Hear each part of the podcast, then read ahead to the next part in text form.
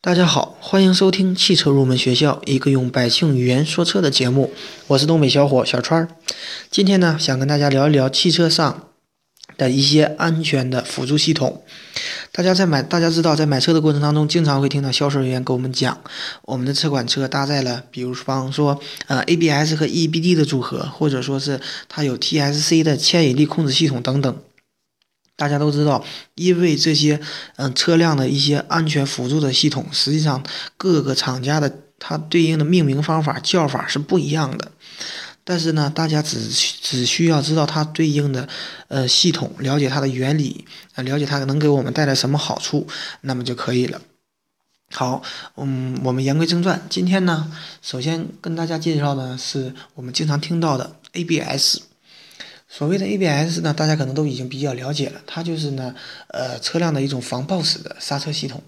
它实际上就是在刹车的一个装置的一个基础之上进行的一个改进。可能细心的这样的一个听友可能会观察，呃，比方说没有配备 ABS 的客车或者说是大货车的这样的一个驾驶员，他实际上在踩刹车的过程当中，并不是一下踩踩下去。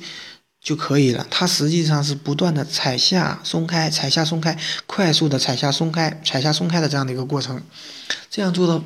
的好处是什么呢？它就会避免由于我们突然制动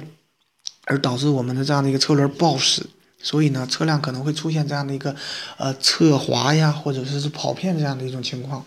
那么 ABS 系统呢，它实际上就相当于取代了我们驾驶员的这样的一种操作。也就是说，不需要我们去这样的一种操作，它实际上就是说，在汽车嗯制动的这样的一种情况下，也就是说，在车轮即将抱死的时候，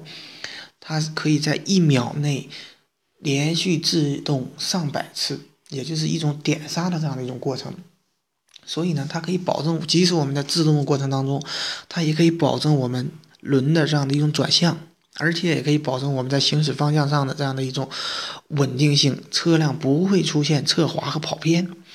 这就是嗯最常见的这样的一种 ABS。而且现在的车辆基本上都会有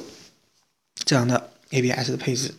而在 ABS 之后呢，又出现了这样的一种所谓的 EBA 呀，或者叫做 BAS。实际上它呢就是指的一种刹车辅助系统。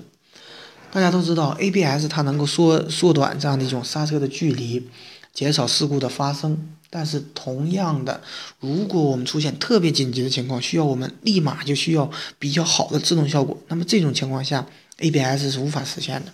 所以呢，我们就引入了这样的一种刹车辅助系统。它实际上呢，就可以，嗯，通它通过传感器可以感知驾驶者的这样的一种意图。比方说出现了特别紧急的这样的一种情况，那么它能够感受，如果驾驶员踩刹车的这样的一个动作过快，力量大到一定程度的时候，那么它就会引入这这样一一套系统，那么迅速的增加这样的一种制动力，所以呢就可以获得比较理想的这样的一个制动效果，确保我们在紧急情况下的这样的一种安全。那么在刹车辅助之后呢，又出现了这样的一种我们常见的 ABS 和 EBD 的组合。那么 EBD 呢，实际上它就是这样的一种制动力分配。我们可以根据它的表面儿的这样的一种含义上去理解就可以了。制动力分配呢，就是说它可以根据各个车轮对于制动力的不同的需求来分配制动力。这样的好处呢，就可以使我们的刹车效果更加的这样的一个理想。那么在 EBD 之后呢，大家可能还会听说到，嗯，比方有有的厂商呢，它叫做 TCS，或者也叫 ASR，或者叫 TRC，所以大家可能听着会比较乱，但是大家只要只需要知道它是牵引力控制系统就可以了。那么牵引力控制系统呢，它实际上是通过一台计算机。它可以检测我们车轮的这样的一个转速和方向盘的这样的一个转向的这样的一个角度，这样的好处是什么呢？比方说我们车辆在加速的过程当中，它一旦检测到我们驱动轮的转速要比我们从动轮转速大得多的话，这说明出现了什么情况？驱动轮它的转速过大，而从动轮呢，它的转速没有那么大，说明我们驱动力过大了，对不对？驱动力过大呢，就会造成一定的浪费，所以它就会判断驱动力过大，那么它就会降低驱动力，而且它也可以通过来检测，就是转向轮两个前轮之间的这样，比方说我们在转弯的过程当中，它两个前轮之间的转速的这样的一个差，从而判断。嗯，我们我们的这样的一个车辆的转向的一个程度，是不是驾驶员想要的这样的一种程度？如果不是的话，也立马进行这样的一种调整。所以说，TCS 它可以防止我们在湿滑的这样的一个路面上，车车驱动轮空转这样的一种情况。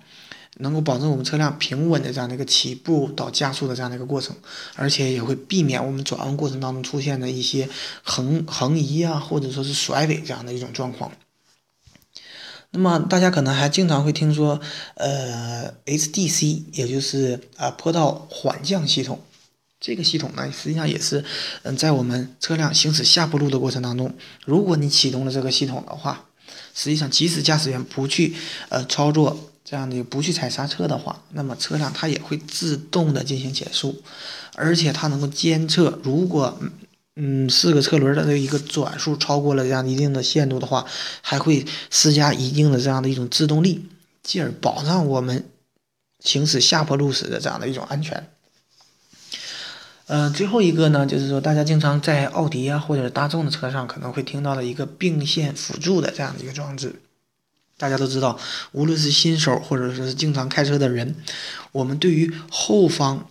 行驶过来的这样的一个车辆的盲区是无法避免，也无法完全消除的。所以说呢，就引入了这样的一套系统。它实际上它的原理跟雷达是一样的。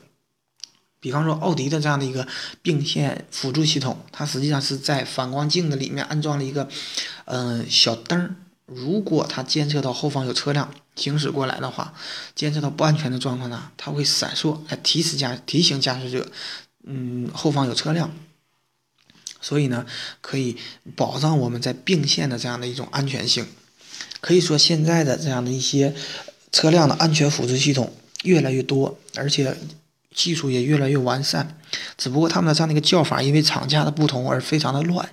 大家只，但是大家只需要。